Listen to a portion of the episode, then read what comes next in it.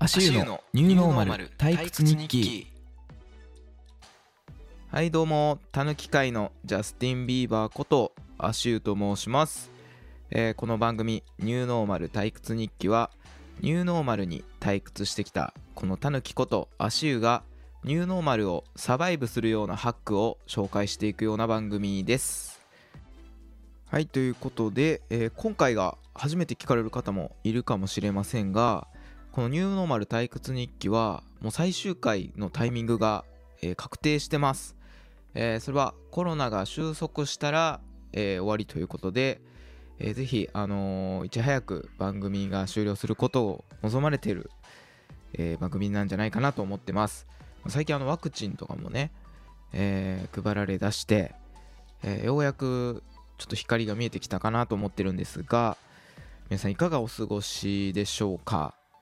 あの前回がニューノーマル退屈日記で取り上げたのが照明人間という特集をやらせていただきました。まあ照明っていうのはね明かりですけれどもまああのイサム・ノグチの明かりだとか、まあ、家の照明ってこういう風にあのしてますみたいな特集をさせていただきましてまあいろいろな方から、えーコメントを、まあ、ツイッターのねハッシュタグニュー退屈っていうことでまあ、ニューがカタカナで退屈が漢字っていうところで、まあ、コメントの方を募集しておりますけれども、まあ、いろいろな方からね、証明に対する、まあ、私はこういうことやってますみたいな、えーコメントをいただきました。ありがとうございます。なんかこう見てると、あの、男性がより証明人間なんだなっていうふうに 思いましたよね。やっぱ女の子はイルミネーションとかが好きだと思うんですけど間接照明とかそういうライトにこだわるっていうのは割と男の人が多いんじゃないかなというふうにコメントを見てて思いました。でいただいたコメントの中で、えーポッドキャスト番組の「ワクワクラジオ」っていうすごく面白いあの番組をやられてる、えー森口さんという方がいただいたんですけどまあ、この前回のね照明人間会を聞いてえやばうちリビングだけで電球12個ついてるやん。照明人間っていうか電球人間やんっていう風に あのーボケとコメントいただきました。ワクワクラジオのね森口さんがこのご自身の番組でもやられてたんですけどお家があの建築家の方に建てていただいた本当にカスタマイズゴリゴリカスタマイズした一軒家らしいんですね。でその写真を貼っていただいてるんですけどもうめちゃくちゃおしゃれなんですよね。なんて言ったんですかね。この梁がこの花束みたいになってて天井からこう木のこう梁みたいなのがあの地面にすごい花束みたいに突き刺さっててで電球がもう見た感じ、まあ、12個って書かれてるんですけど上からあの裸電球が丸出しですごくおしゃれな感じの電球がぶら下がっててですねもうちょっと一瞬見た時に WeWork のおしゃれなオフィス なんじゃねえかなっていうぐらいそういうインパクトを受けたあのコメントでしたね。いやちょっとぜひねあの森口さんの家行ってみたいなというふうに思いました。もうこれはもうあれですね照明人間をもう超えた電球人間やなと思ってこれ理想の、うん、照明人間としては理想の、まあ、最終形態だなというふうに思いました。えーワクワクラジオさんはですねあの関西のあのパーソナリティの方が、えーやられてるラジオで森口さんと三田村さんっていうお二人でやられてましてだいたい10分ぐらいの番組で毎週土曜日にあの配信されてるんですけどすごく聞きやすくてで10分の中で、えーお笑いも詰め込まれててですね非常に楽しい番組なので毎週、えー楽しみにしてるポッドキャストです。はい森口さんありがとうございます。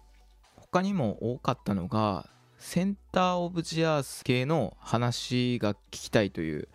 えーコメントが結構多かったですね。でまあセンター・オブ・ジ・アースに、えー住んでいる、まあ、現代の妖怪のようなおじさんたちの話が、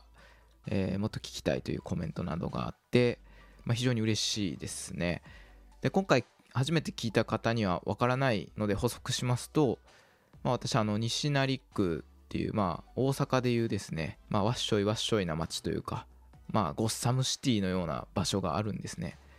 でそこに祖父の、えー倉庫がありましてまあ、そこ収録拠点にしてます。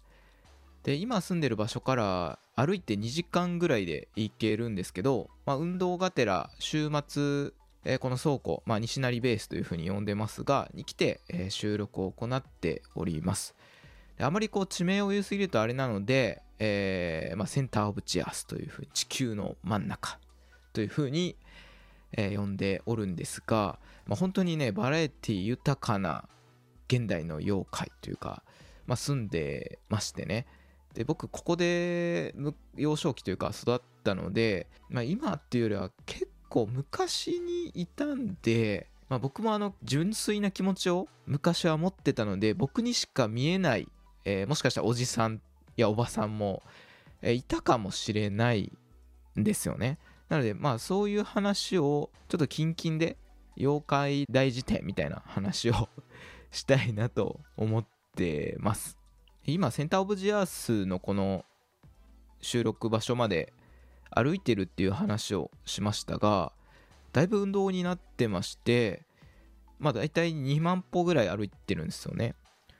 で僕あのクロスバイクチャリをあの持ってって割と好きなんですけど今かなり寒いんでもうちょっとあったかくなってきたら、まあ、クロスバイクに乗ってまあ行きたいなというふうには思ってるんですよ。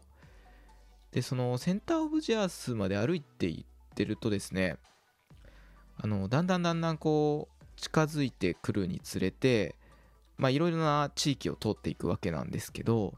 実は、えー、センターオブジアースの隣接してる町が帝塚山という土地なんですね。で大阪の方はご存知かもしれないんですが、えー、帝塚山ってあの高級住宅街なんですよ。で地形的には山と名前がついてるように山になってまして小高い坂になってまして、えー、まあそこのてっぺんを中心とした、えー、高級住宅街というふうになっております、まあ、あのあんまりこちらもね地名を言うのもあれなのでそうですね。あのイスカンダルというふうに、えー、呼ばせていただきましょう、えそのイスカンダルとセンター・オブ・ジ・アースがあの隣接しているというよくあの SF のディストピアものでよく見るような設定ですよね。なのでそこを起点としたドラマっていうのも結構あの数多く、えー、あったりはしました。でもちろんその友達がイスカンダルに、えー、住んでるという案件とかもありましてで私の妹の友人が、えー、ちょうどイスカンダルに住んでたっていうことで妹がその友達の誕生日パーティーに呼ばれたらしいんですね。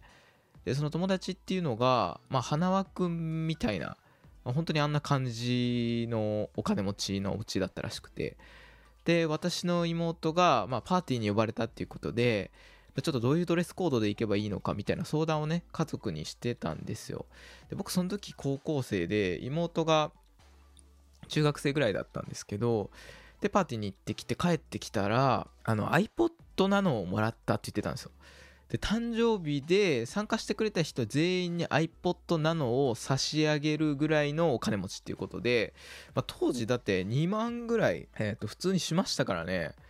いやほんとすごいなと思って。なんかお坊ちゃまくんに出てくるお坊ちゃまのパパがあの息子と仲良くしてくれてありがとうって言ってこう100万ぐらいの札束をポケットにねじ込んでくるくらいの あのそういう衝撃を僕は受けましたね。なので結構ねドラマがあるような、えー、隣接した、まあ、シチュエーションなんですよ。でまああの歩いてねセンターオブジアスまで行ってると、まあ、そういうことも思い出しながら、えー、歩いてってたんですよ。そしたらあるね坂がありましてまあ、イスカンダルは山形になってるのでこう坂を下ってきてからセンターオブジアースに流入するみたいな、まあ、そういう地形なんですけど結構あの角度が割とついてる坂が、えー、その中でありましてでまあその坂道を通った時にあ懐かしいなと思ってた時にこうふとねこうフラッシュバックしたんですよ。それはまあ妖怪の一人ではあるんですけどあの精霊流し BABAA という、えー、名前をちょっとつけてまして、まあ、何かっていうとですねあのある日僕が中学生ぐらいの時にえー、まあその坂の付近を歩いてたんですよ、まあ、そしたら上からチャリを爆走して駆け下りてくる白髪の老婆があの白髪をかき乱しながらチャリで下ってきたんですね。でもその時点でめちゃくちゃ怖いじゃないですか。で羅生門に出てくるような下人が、えー、剥ぎ取る老婆みたいなすごい痩せ細っているんですけどもう本当にチャリを爆走で駆け下りてきてもう顔が鬼そのものだったんですね。でめちゃくちゃそれだけでも怖いんですけど何かね大声で歌を歌ってるんですよ。でそれがね精霊流しだったんですよさだまさしの。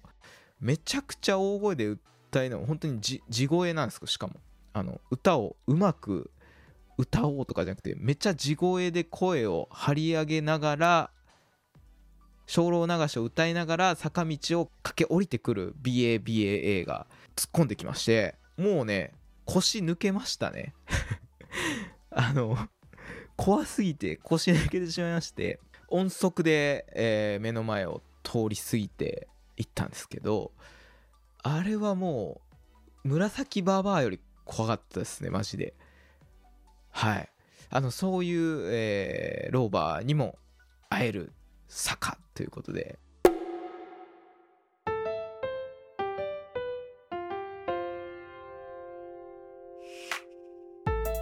中華水曜日毎週不定期配信中。YouTube ライブにて公開収録をしています。ちなみに水曜日には配信しません。それではさよなら。よろしくね。はい。ということで今回のニューノーマル退屈日記のテーマはズバリファンタジーとしての土下座入門。ここが私の土下座スカイ。はい。何のことかいつものごとくわからないような感じですがあのね土下座についてちょっと前から語りたいなと思ってましてでまあニューノーマルになって、まあ、それこそ対面で謝ることっていうのも少なくなってきてるわけじゃないですか。まあ、ズームでね謝罪したりとかで相手よりも謝るべき側の人間が早く会議室に入ってで待機していて相手がこう入った瞬間にもうカメラ越しに土下座するみたいなねそういうニューノーマルな世の中になってきてるわけじゃないですか。なのでフィジカルでやる土下座ってもう絶滅してるんじゃないかなというふうにちょっとふと思ったんですよね土下座について。でそう考えてみるといろいろちょっと土下座についてあのいろんな考えが浮かんできてですねで去年半沢直樹で土下座がやっぱり再リバイバルしたわけじゃないですか、まあ、そういうのもあって今土下座を語るのはタイミングとして、まあ、いいんじゃないかなというふうに思いました。でファンタジーとしての土下座入門っていうふうにあの名前を付けたんですけど僕基本的には土下座はファンタジーだと思ってるんですよ。でなぜかっていうとあの99.9%の人は多分死ぬまでに肉眼で土下座を、えー、見かけたりやることないと思ってます。でこれはあのー、足湯調べで会社のね先輩とか上司とかえー、会社の人に聞いたんですよ。で、友達にも聞いたんですけど、土下座をね、やっぱね、見たことあるっていう人は本当に少ないですね。ただね、あの、家族に対して、まあ、これはあの、お家の中での土下座、あの、自家製土下座というふうにここでは呼ばせていただきますが、あの、自家製土下座をしてる人の割合は結構多いというふうに把握はしてます。まあ、10人に1人から20人に1人ぐらいはいるんじゃないかなと思いますね。何か浮気がバレただとかあのちょっとゴルフセット買いたいからあのお小遣いをあの10ヶ月分前借りしてほしいだとか、まあ、結構そういうのは聞きますよね。ただあの外に出て赤の他人に土下座するっていういう経験がある人は本当にねあんまりいないですよね。なのでもう土下座ってもはやファンタジーじゃないかなというふうに思ってますのでまあ、今日はねこの「ニューノーマル退屈日記」はライフハックを紹介する番組なんですが、え結論としては、えこのポッドキャスト聞いてる方99.9%の方は死ぬまでに土下座を見ることもないししないという確率が非常に高いですのであの安心してください。土下座しなくていいですよっていうことで、はい、土舐めなくていいですよっていうそれが伝えたかったですね。はい。もうここであの来ていただいてもいいんですけど、まあ、その0.01%の、えー、ちょっと足湯がですね土下座をちょっと人生で2回してますのでちょっとその話をしていかに、えー、成立するのが難しいかいかにファンタジーかっていうことを今日はお伝えできればなというふうに思ってます。はい。ということでニューノーマル退屈日記のここが私の土下座スカイということでまあ一つ目の土下座スカイは、えー、これは5年前のエピソードなんですけどまあ真夏のちょうど暑い時期でしたかね、えー、私あの会社のお客さんの関係で自転車レースに出ることになったんですよ。っていうのが、まあ、お客さんが、まあ、自転車関係のお仕事をされててで鈴鹿サーキットで、まあ、自転車のレースがあるとでまあ4人1組とかになって、えー、鈴鹿サーキットを、まあ、2時間耐久で何周できるかみたいな、えー、そういうレースにねえー、参加することになったんです。で先輩と、えー、チームを、まあ、会社の連中で、え、チームを組んでそのレースに参加することになったんですよね。でまあすごくね体力が、まあ、いるし、まあ、練習が結構必要っていうことだったので、まあ、私もあの本格的な自転車としてはまあ、ロードレーサーが欲しかったんですけど、まあ、1個下のランクと言われる、まあ、クロスバイクっていうね街を走るタイプの、えー、自転車を買いまして、まあ、それで、えー、先輩と一緒に自主練を、えー、2人で、えー、してたんですね。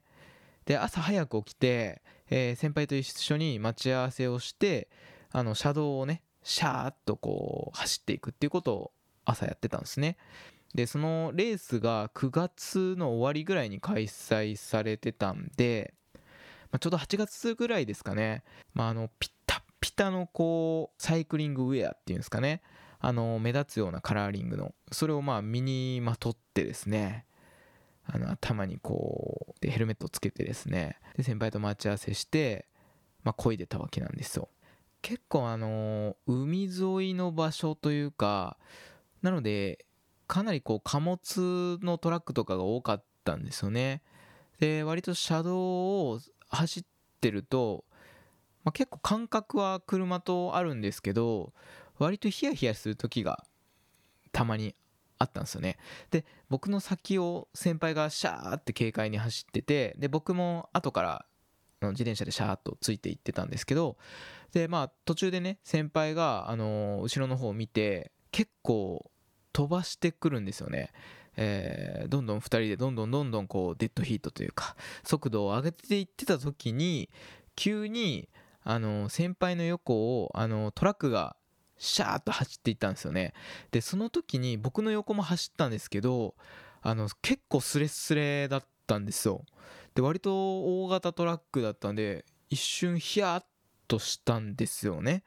でそのすぐ、えー、50メートルぐらい先にカーブがあったんですけど、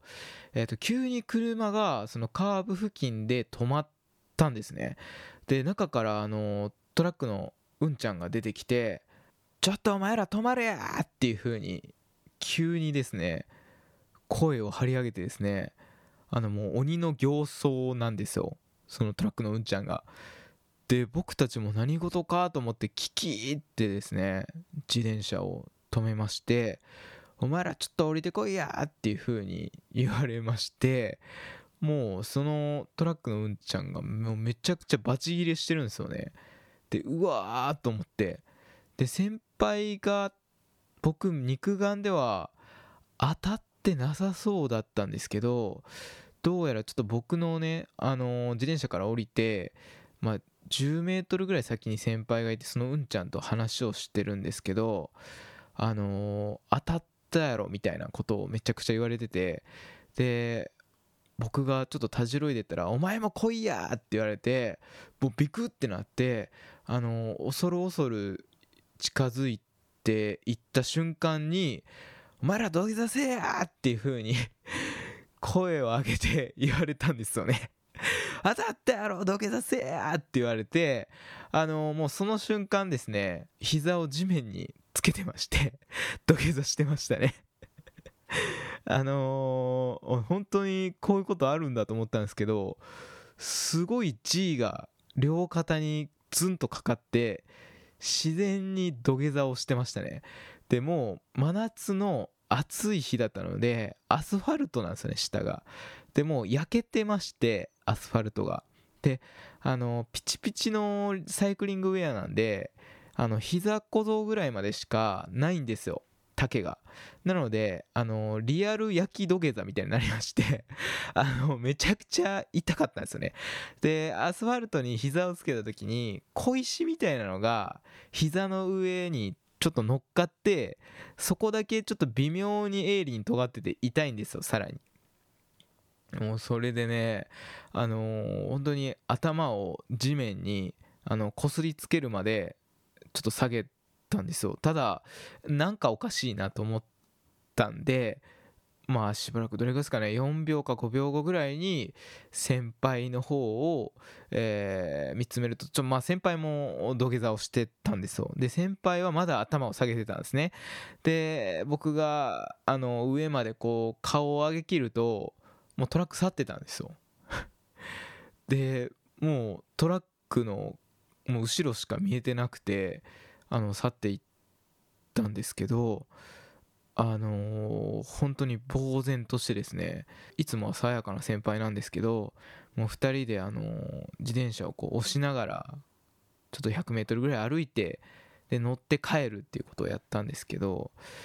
もう本当にびっくりしましたよね。これはあのなんとかレンジャーとかなんとか戦隊とかで、えー、ヒーローがこう最後の技を怪獣とか怪人に決めた時にヒーローがその最後の爆発する瞬間を見ずにくるっとこう翻るじゃないですか。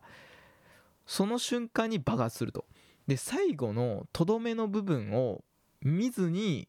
颯爽と帰るみたいなあのそういうやられ方をしましたね。僕たちは。はいということでここが私の焼き土下座スカイいかがでしたでしょうか？本当にね、あの、めちゃくちゃ怖かったですよね。あの、一つポイントがありまして、これ、人に土下座を強要する場合、プラス、えー、土下座しなければ殴るぞって言って胸ぐらを掴んだりだとか、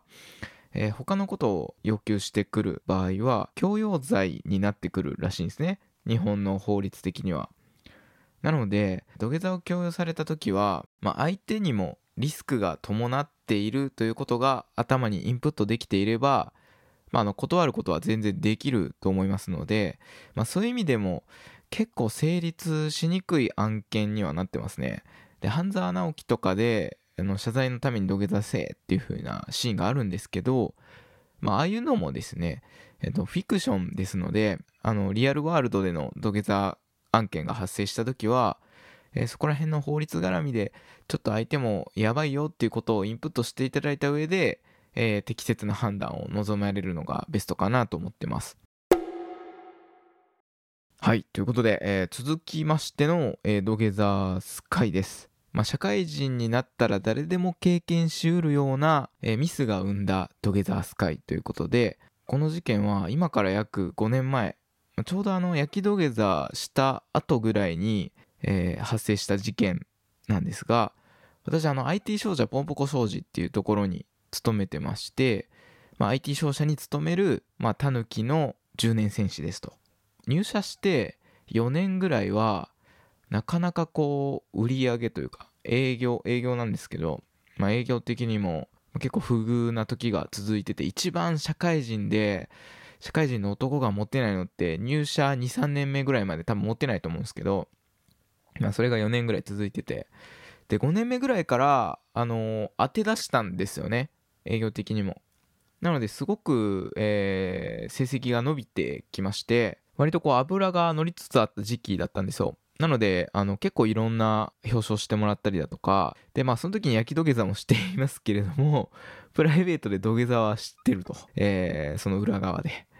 えーただまあ仕事的にはあのすごく良くなってきた時期だったんですね。そういう私に結構社内からも評価が高くなっていてでマリオカートであのスター取った状態みたいなまあ一時的なですね。そういう状態になってたんですよ、えーその時に上司から他流試合をしてこいというふうに言われましてで IT 業界だったら結構あるかもしれないんですけどあの他社の、まあ、エンジニアの方と、まあ、何かこう次元的に1年ぐらい、えーチームを組んで、まあ、一つの課題に対して、まあ、研究していくような、えーそういう取り組みみたいなのがありましてである企業が主催してるような研究会なんですよ、えー研究チームが56個ぐらいあってですね。で私が所属することになったチームっていうのが AI とか、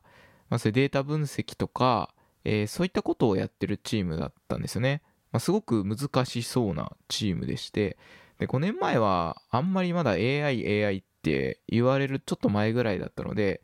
結構先取りしてる感があって面白そうだなと思って所属することになったんですけど、まあ、企業だとか職種も全然違うような10人ぐらいで1チームを組んでで1年間、AI とかについて研究をして、論文を作ってて最終的にはプレゼンするというような。でプレゼン力と論文力を各チームでバトルみたいなことをやってたんですね。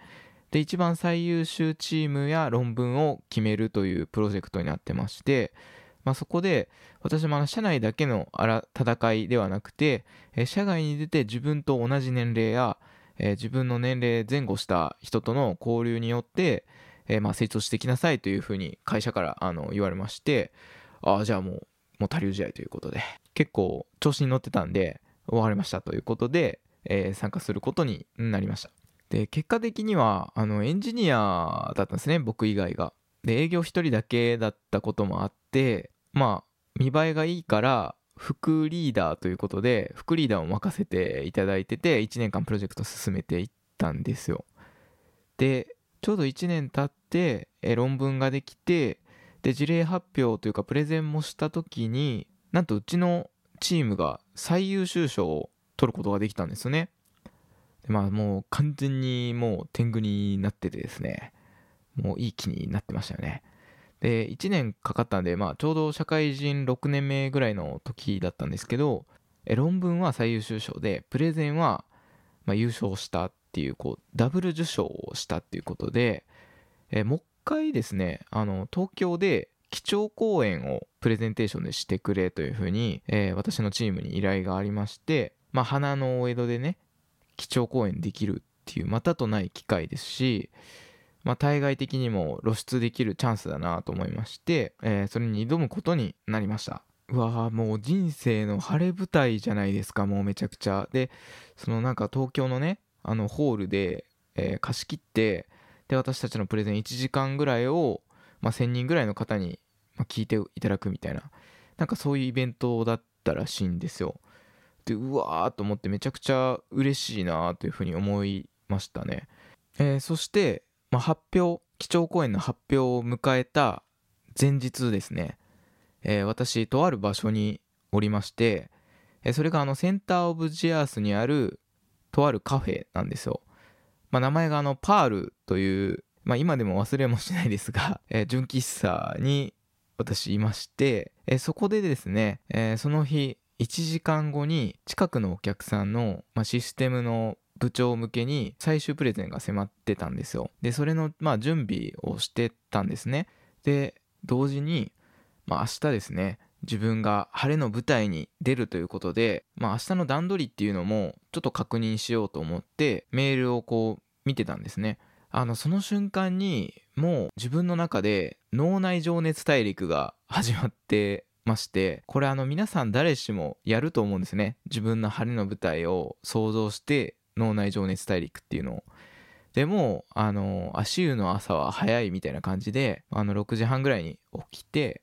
まあいろいろ準備して新幹線乗るみたいな。でもう最後らへんあの基調講演した後にみんなに胴上げしてもらうみたいな。でエトピリカも鳴ってるようなぐらいのエンディングぐらいまで想像してで最後「あれ？カメラ回ってたんですか?」みたいな「えこんな僕のなんともない日常で大丈夫なんですかね?」みたいな。ことを言ってさっそうとタクシーで帰っていくみたいな。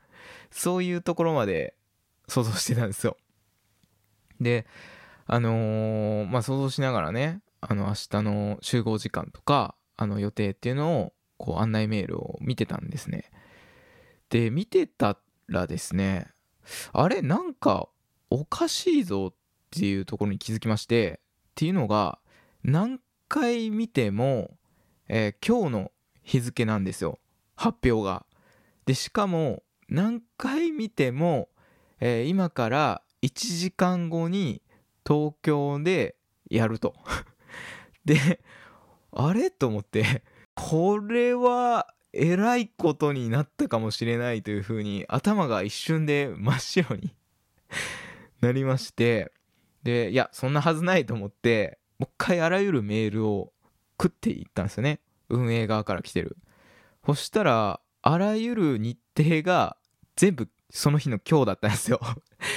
で僕今あのセンターオブジアス、まあ、西成区にいてるわけなんですよね。で東京の、まあ、秋葉原付近で発表がホールであったんですけど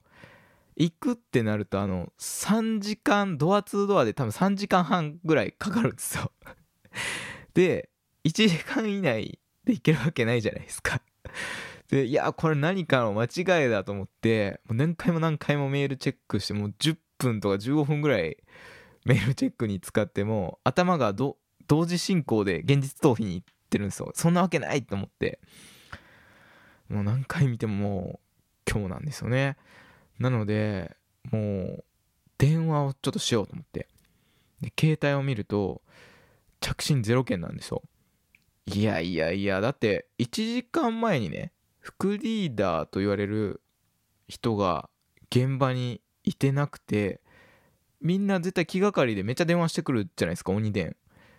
全然一件もかかってきてないんですよ。あっていうことは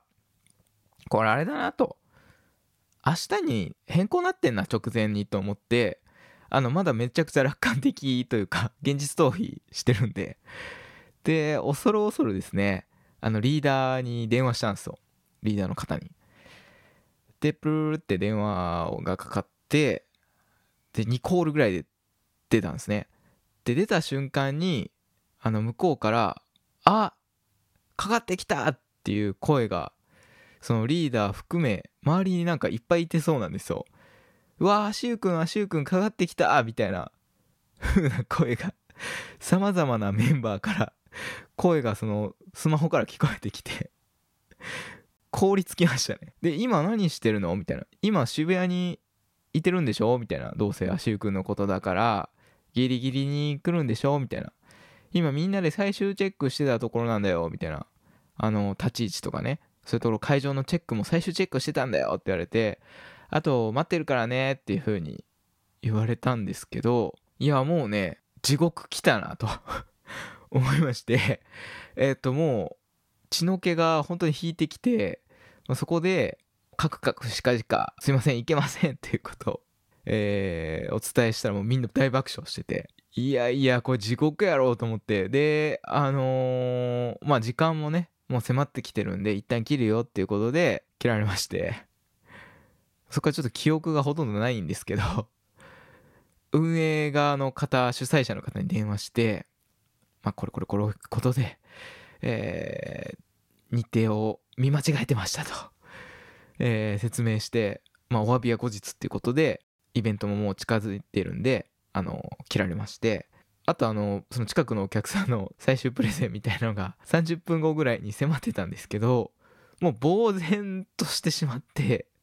一旦ちょっと外出て空気吸おうと思ってもう会計済ませて外出た瞬間にもう頭真っ白になってたんですよ。もうフラフラしてたらなんかこうセンターオブジアスだったんで黒ずくめのダメージ加工の進んだ血の気のないお兄さんみたいな人が近寄ってきて急に。突然僕に「あのー、3日前から何も食べてないんです」っていう風に いきなり話しかけてきて。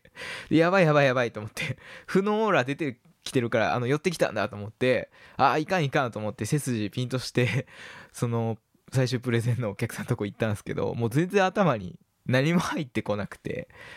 でもうボロボロになってプレゼンを終えたんですけどもうね上司にね電話したらもうバカモンっていう風に 言われましたよね。喝入れられて。ですぐ会社に帰って状況説明とかをしたらもうどえらいことになりましてで支社長とかも出てきてで、まあ、上司とも一緒に状況説明とかをしてどうしてくれるんだみたいな話になったんですよ。で、えー結構やばかったのがその一緒の研究チームに参加してた企業っていうのがこの「ヘイ IT 商社ポンポコ商事」のお客さんとかも何社かいたんですよ。で、えー既存の取引先っていうのもあったし、まあ、他にも未取引でこれから開拓していくようなユーザーっていうのも含まれてたんですよ。メンバーに。なのでそこで僕が良好な関係を今まで取ってたのに途端にその晴れの舞台でドタキャンしたらあの会社はドタキャン土壇場でするっていうイメージがついちゃうので取引停止にもなりかねないと既存のお客さんは特に。出入り禁止になるんじゃないかということで これはえらいことになったっていういきなり最優秀事例がスペシャルインシデント案件に なったんですよ。でもあのどうやって謝るかみたいな話になったんですけど結局まあ割とこれって会社のミッションでもあるんですが半分プライベートな部分もあるのでお前が何とかしなさいっていう形になりまして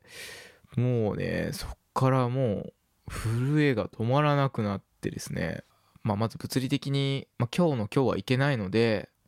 でまあ5年前だったのでウェブ会議とかもいきなりできないので、まあ、メールを打ったんですね。あのその日の夜に。でうまくいったっていうのはちょっと聞いてたんででメールで、まあ、この度は私の日程間違いという初歩的かつ重大なミスを犯してしまい申し訳ありませんでしたっていうあのミスがミスの原因がすごく複雑だったらいいんですけどすごくシンプルな原因だったんですよね。なのであの再発防止策って書くとしてもよく日程を確認するしかないんですよ。でただメールをあの何回も見てたんですよねそれまでも。でも自分の脳内であの明日だと思ってたんですよ。でその確定の予定とかをスケジュールにも入れてたし上司とか会社の人全員にも明日だというふうに言ってたんで全員明日っていう脳になってたんですよ。でも自分で自分を洗脳しすぎていて あのそれを何回も見直しても多分明日だというふうに思い込んでたんですよね。でなぜかセンターオブジャースジャースのその喫茶店でその洗脳が解けたんですよ1時間前に。で怖かったのがもうそれに気づかずに突然電話かかってくるっていう超最悪の事態は避けれてたんですけどもう気づくのが遅すぎましたね。あの前日さらに前日に気づいてたらよかったんですけどなのでもうそういう小学生が書くようなレベルの謝罪文をメールに書いて送るしかなかったんですよね。えそこからあのよしじゃあもう菓子折りを持って謝りに行こうということで、えーまあそれぞれのメンバーの会社に菓子折りを、まあ、自腹で払って持って行ってもう平身低頭で謝り倒したんですよ。でも割と、まあ、1年ぐらい付き合った仲なので関係性は割とできてたので、まあ、普通に笑い話にしてくれる会社もあれば割とちょっとネチネチ言われる 会社もやっぱいたんですよ。であのまあ運営会社にもねもちろん、えー行ってですねあの本当にすいませんでしたっていうような心からの謝罪を、えー申し上げましてでただまあなかなかねこう時間が合わなくて行けなかったメンバーの方とかもいて、まあ、本当にあの最後やっぱ何か皆さんにもう一回何か伝えたいなというふうに思いまして、まあ、自分がこう謝罪飲み会という懺悔の会という体で飲み会を開かせていただいたんですね。でまあメンバーが1415人ぐらいいてるので、全員にこう集まってもらって、まあ、ある居酒屋を貸し切ってですね、えそこでこう懺悔の会というのを行わせていただきました。まあ、ほぼフルメンバーの方に、えー参加していただいてですねこの度は本当に申し訳ございませんでした。乾杯みたいな感じで 謝罪飲み会を進めて、まあ、どういう経緯でそういうことに至ったかっていう状況説明をまたさせていただいて再発防止をお伝えしてですね。でそこで土下座をしました。で土下座はあの皆さんちょっとねあのもうネタになりつつあった空気を読み取っていろいろなバリエーションの土下座をした方がいいっていうことを自分で解釈したのでソファー土下座と床土下座 2つやりましたね。土下座ってあの強要される土下座っていうのは相手にまあ謝罪を求められてるコールレスポンス的なニュアンスがあるので、まあ、まだその謝罪としては、まあ、もちろん受け取られると思うんですけど、まあ、自分から自発的にする土下座って自分本位でやることが多いのであの相手にこうその謝罪として伝わらないことが多分多いんですよね。なので、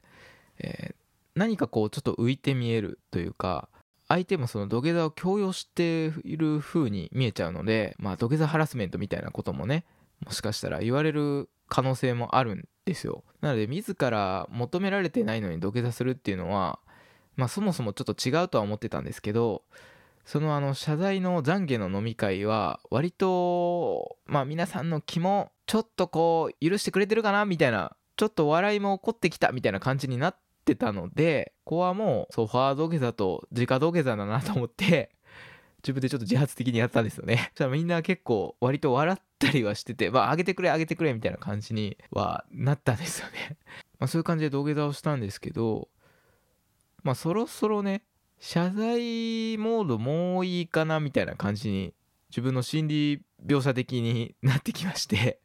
まあどの口が言ってるねんっていう話なんですけどもう大体堪能しただろうとなのでもうここら辺からはもういいよねっていう風に なんかなってきて。で皆さんも大体あのもう土下座も見たしみたいな感じ多分多分なってるんですね。でそこでですね突然僕が ある賭けに出たんですけどまあその時あのパーティー用途で流行ってたあの360度撮れるカメラみたいなのがありましてでそれを僕持ってたんですよ。パノラマというか360度のこの VR っぽく撮れる全天球カメラみたいな。あのー、皆さんちょっともうそろそろ謝罪モードも飽きてきたと思うのでここでちょっと記念写真しませんかと。で僕が、えー、この会社で扱うことになったこの360度カメラっていうのもあるのでこれみんなで記念写真撮りましょうっていう風に言ったんですよね。そしたら一瞬シーンとしてあやばいと思って。地雷踏んでしまったと思ってまだそのタイミングじゃないと思ったんですけどあのねすごくね爆笑していただいて、まあ、どの口が言うとんねんみたいな笑いながら言っていただいたんですけどあのー、みんなでにこやかにね写真撮影ができて、えー、そっから本当に楽しいどんちゃん騒ぎができたんですよ。でまあなんとかその回を終えることができたんですけど最後まあまた記念写真とかをした時にそのメンバーの方が言っていただいたんですけど、まあ、シュウ君今日は本当にめちゃくちゃ楽しかったよと。まあ、懺悔の会って言ってるんだけど、まあ、こういう風にみんなで集まれてで最後面白いネタも作ってくれたし僕らとしてはかなり満足度が高いっていう風に 言われたんですよ。でもう本当にもう首の皮一枚つながったなっていう風に思いましてその後ちょっと嬉しいことを別の方からも言われたんですけど、まあ、あのうちと取引がない会社のメンバーの方から言われたのは「あしゅうくんあのうちの会社担当してよ」というふうに言われたんですね。でえっと思って「えなんでですか?」と「こんなドタキャンするやつですよ」って聞いたんですけどいやあんなミスからここまで面白い回をしてくれると思わなかったっていうのとあと土下座からあの記念撮影しませんかっていう流れのあの精神状態がやばいって言われてで担当してくれって面白そうやから担当してくれって言われてで担当することになったんですよ。であの、そのねあの記念写真とその新しく新規講座開拓できたっていう土産話を持って会社に帰って報告したらあいつ狂ってるみたいな 話になって。あの一応ね評価はトントンぐらいまでは社内でも持ってくることがあいつやべえやつっていう 評価を得ることができたので。やっぱねこう最後までもう土下座しても挽回できるというか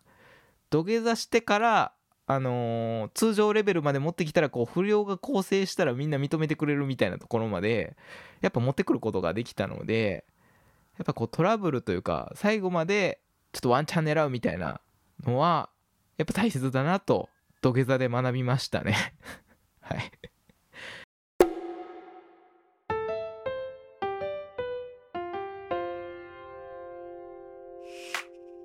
ブログで中華水曜日。毎週不定期配信中。YouTube ライブにて公開収録をしています。ちなみに水曜日には配信しません。それではさようなら。よろしくね。はい。ということで土下座からの写真撮影土下座スカイいかがでしたでしょうか、えー先ほどのはですね結構ウルトラシーな土下座かなと自分でも思ってましてっていうのが1年ぐらい関係構築をした間柄で、えーかつその飲み会というみんなお酒が入ってる状態で気持ちくなっててもうそろそろ謝罪も飽きてきたかなちょっと面白いの見たいなっていう時にやった土下座ですのでそれをねあの一方的にやっちゃうと土下腹にもなりかねない事態にはなってますのでそういういろいろな条件が、あの重なった時に発動できた土下座だったんですよ。なのでかなり発動条件が限られてますんで多分もう二度とできないと思います。はい。っていうかもう二度としたくないですよね。でもそれ以降ね上司が僕の予定をあのもう見るようになってましてお前本当にこのアポこの時間で合ってんのかみたいな。あの小学生みたいな 確認を そこから半年ぐらいされてましたのでリスクが伴う土下座エピソードでしたね。ことでファンタジーとしての土下座入門、えーいかがでしたでしょうか、えー皆さんからの土下座エピソードっていうのもありましたらぜひあのツイッターのハッシュタグニュー退屈で、えー教えていただければなと思ってます。あの、不思議なというポッドキャスト、藤子 F 先生について語るポッドキャストのゆうすけさんから、えー土下座の経験がありますというふうにいただいてですね、土下座して上から後頭部踏まれた記憶があるんやけど、その部分のデータが飛んでて前後に何があったか覚えてないんすよねっていただいたんですけど、あの、土下座して頭踏みつけられるっていうあの、フリーザーなのか？みたいな、そういうナメック星にいるのか？みたいなエピソードとかも、めちゃくちゃ強烈なエピソードもあるので、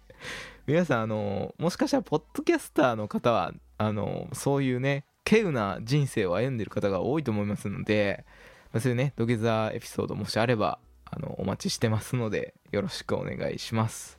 はい。ということで、今日のニューノーマル退屈日記は、えーここら辺で終わらせていただこうかなと思っております。えー最後までお聴きいただきありがとうございました。